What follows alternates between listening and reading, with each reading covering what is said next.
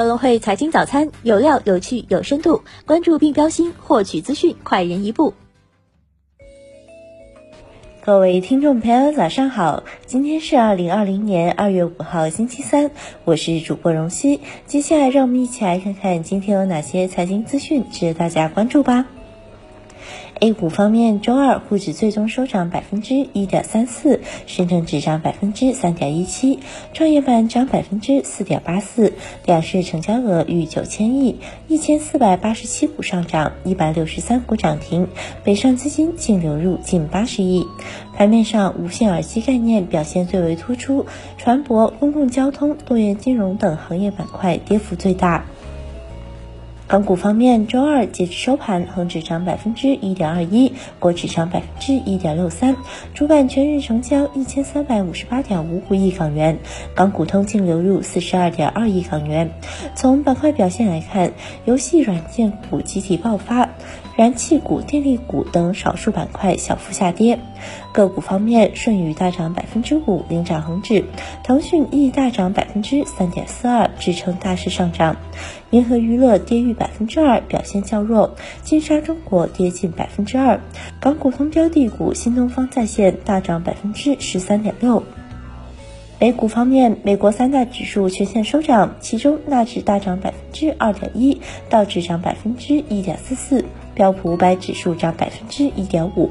大型科技股多数收涨，特斯拉临近收盘跳水，最终收涨逾百分之十三，此前一度涨超百分之二十四。亚马逊收涨百分之二点二七，市值达到一万零二百零三点四亿美元，为首次收盘高于一万亿美元市值。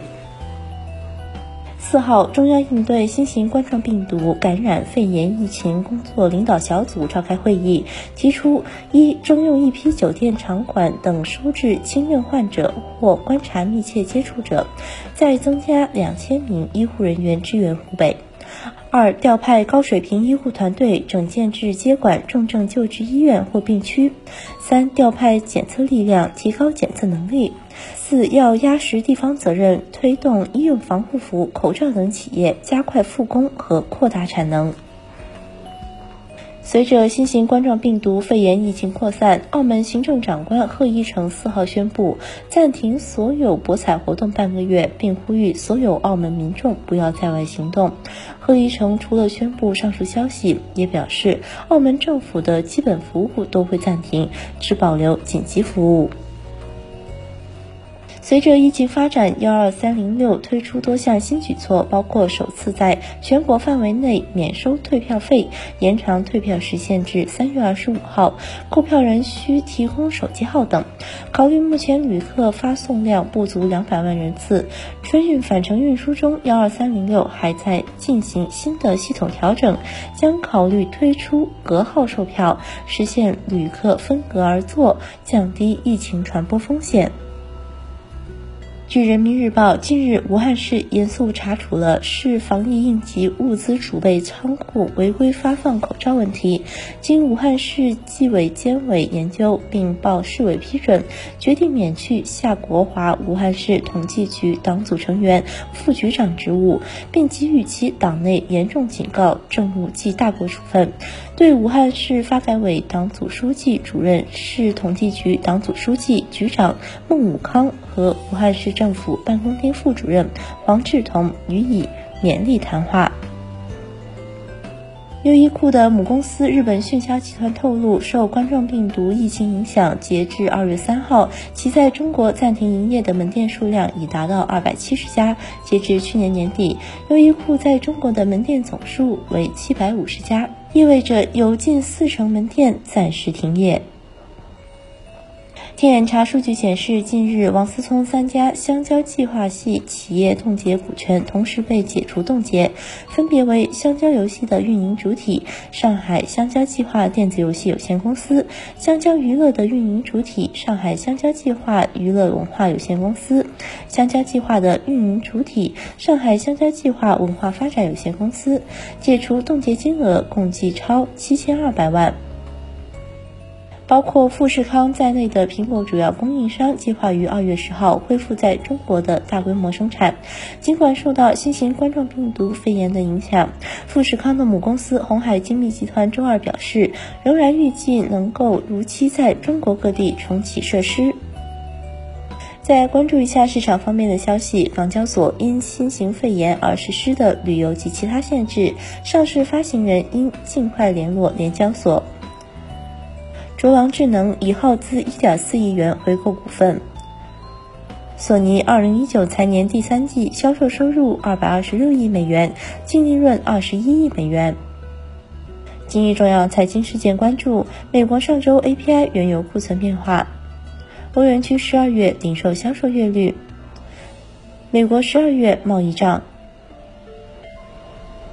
以上就是今天节目的主要内容。更多深度专业的财经资讯，您可搜索并下载格文手机 APP 查看。感谢您的收听，我们明天不见不散。